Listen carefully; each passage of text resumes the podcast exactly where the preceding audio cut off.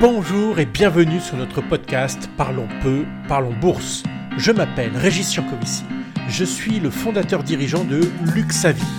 Nous sommes spécialisés dans le conseil et la gestion en ETF, ces produits indiciels qui connaissent un succès planétaire croissant depuis plus de 30 ans. Parlons peu, parlons bourse, c'est une chronique hebdomadaire, sans langue de bois, de quelques minutes pour faire de vous un meilleur investisseur. Vous êtes prêts Alors allons-y pour notre nouvelle chronique. Bonjour à tous et bienvenue dans ce Parlons peu, parlons bourse numéro 44 consacré à l'assurance vie. L'inflation fait la une de la presse économique non sans raison. Dans la zone euro, elle atteint 7,5%, un record de plus de 30 ans. D'une certaine manière, l'inflation me fait penser au génie des dessins animés. Alors que le possesseur de la lampe d'où sort le génie est assoiffé en plein milieu du désert et demande de l'eau, le génie le noie sous un torrent. Pour les banques centrales, c'est un peu la même chose. Elles ont combattu en vain la déflation et espéré le retour de l'inflation pendant des années avec un succès mitigé.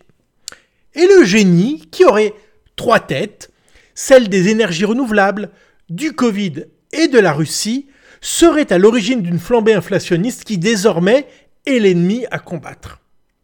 Les effets de l'inflation sont multiples et potentiellement terriblement néfastes. Un effet euh, positif euh, tout de même pour commencer. Devant la hausse des prix, les consommateurs peuvent être tentés de précipiter leurs achats, surtout avec les aides gouvernementales, et ainsi créer un surcroît de consommation temporaire. Mais il faut tenir compte du corollaire de l'inflation, la hausse des taux.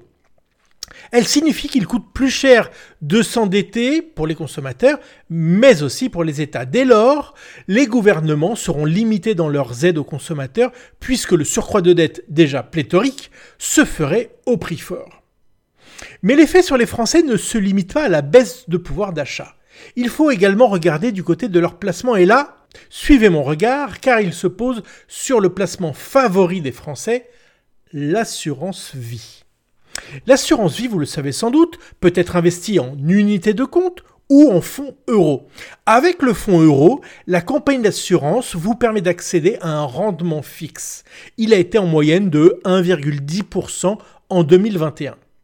La hausse de l'inflation vient bien sûr grever ces performances. On parle alors de performances réelles. Ces performances réelles sont négatives depuis un an. Mais l'absence de placements concurrents n'a pas incité les Français à sortir massivement des fonds euros. Avec l'envolée récente des taux à long terme, ce n'est plus le cas. Le rendement des obligations de la zone euro se situe désormais en moyenne à 1,80%, donc nettement au-dessus des 1,10% des fonds en euros. Il est donc tentant de basculer de l'un vers l'autre.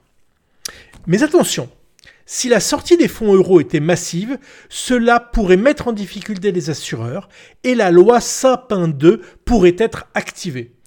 Elle autorise l'assureur à bloquer votre argent pendant 6 mois. C'est plutôt gênant. Pour mémoire, cette loi ne s'applique pas aux contrats de droit luxembourgeois qui sont bien entendu accessibles en français. Je vous laisse avec ma pensée de la semaine. On entend souvent les conseillers financiers qu'il faut toujours avoir un horizon de long terme. Ils ont raison. Mais parfois, ce conseil confine à l'immobilisme. Alors, je préfère la maxime suivante. Surtout, ne paniquez pas. Mais si vous devez paniquer, paniquez les premiers. Allez, je vous laisse à mercredi prochain et bon vote.